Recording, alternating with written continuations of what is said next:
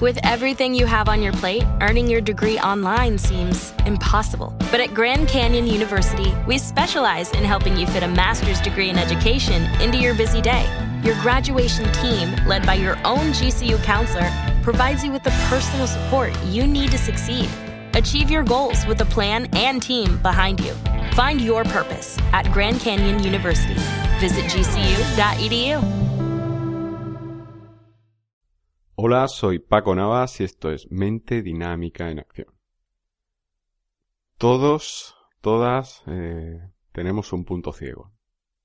Un punto ciego, ya sabes, si hablamos de vigilancia, por ejemplo, en, en una tienda, un punto ciego es donde las cámaras no, no captan lo que sucede, ¿no? Y un punto ciego en nuestra vida es un momento en el que no nos damos cuenta de lo que realmente está pasando. Eso a todos los niveles, en todos los contextos. Contigo mismo y bien con las relaciones que tú mantengas en, el contexto correspondiente. Familia, amigos, trabajo. Siempre hay un punto ciego. Por eso es muy importante rodearte de gente adecuada, porque cuando caes en un punto ciego, al final estás vendido a lo que te rodea. Un punto ciego al final es ese, esa circunstancia, ese momento en el que te olvidas de ti. Te olvidas de ti y te centras en algo más importante. Bueno, de hecho, llegar al punto ciego es resultado de llevar mucho tiempo centrándote en algo que tú crees más importante, en algo, en alguien que tú crees más importante. Y cuando llegas al punto ciego, mejor dicho, cuando traspasas el punto ciego es cuando rompes. Es cuando petas, es cuando tienes el indicador, el síntoma de que te estás jodiendo. Y ese síntoma viene de, de muchas maneras.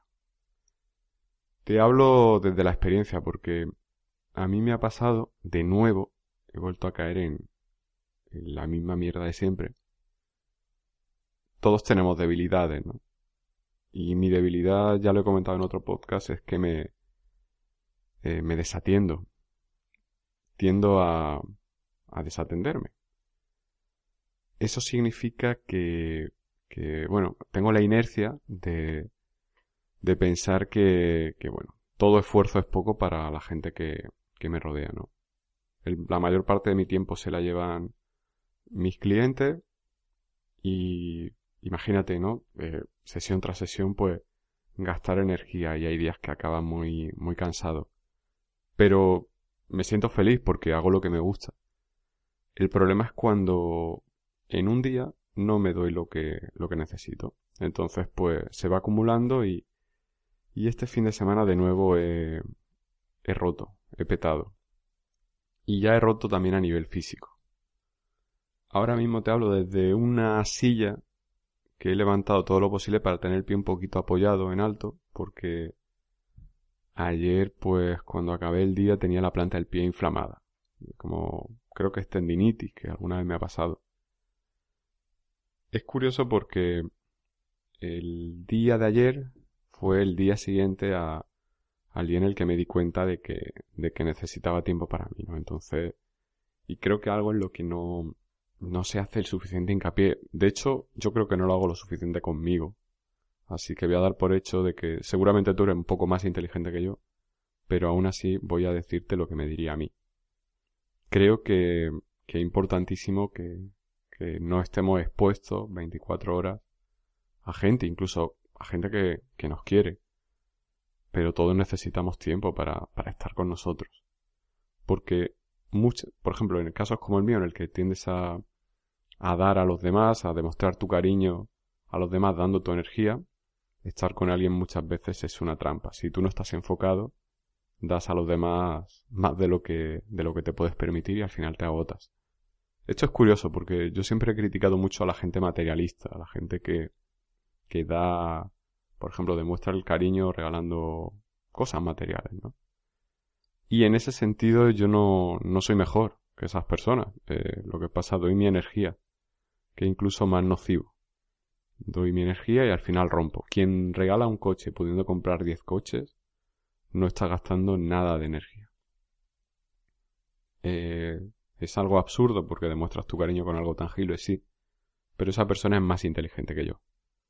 Yo me, me agoto y, y al final pues no me... Es como un coche que no le echa gasolina, ¿no? Al final no me echo gasolina y sigo con la reserva encendida y, y rompo. Y como te decía, ahora te hablo desde una silla con el pie en alto porque tengo esta tendinitis que el pie se me inflamó enormemente anoche, la planta del pie.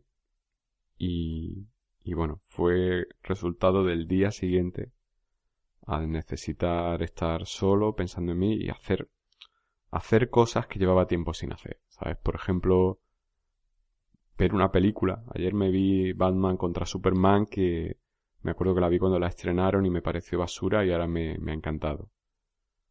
Disfrutar de, de estar tumbado sin hacer nada. Y... En fin, es que creo que son cosas básicas. Lo de comer, respirar, beber, lo tenemos muy, muy interiorizado.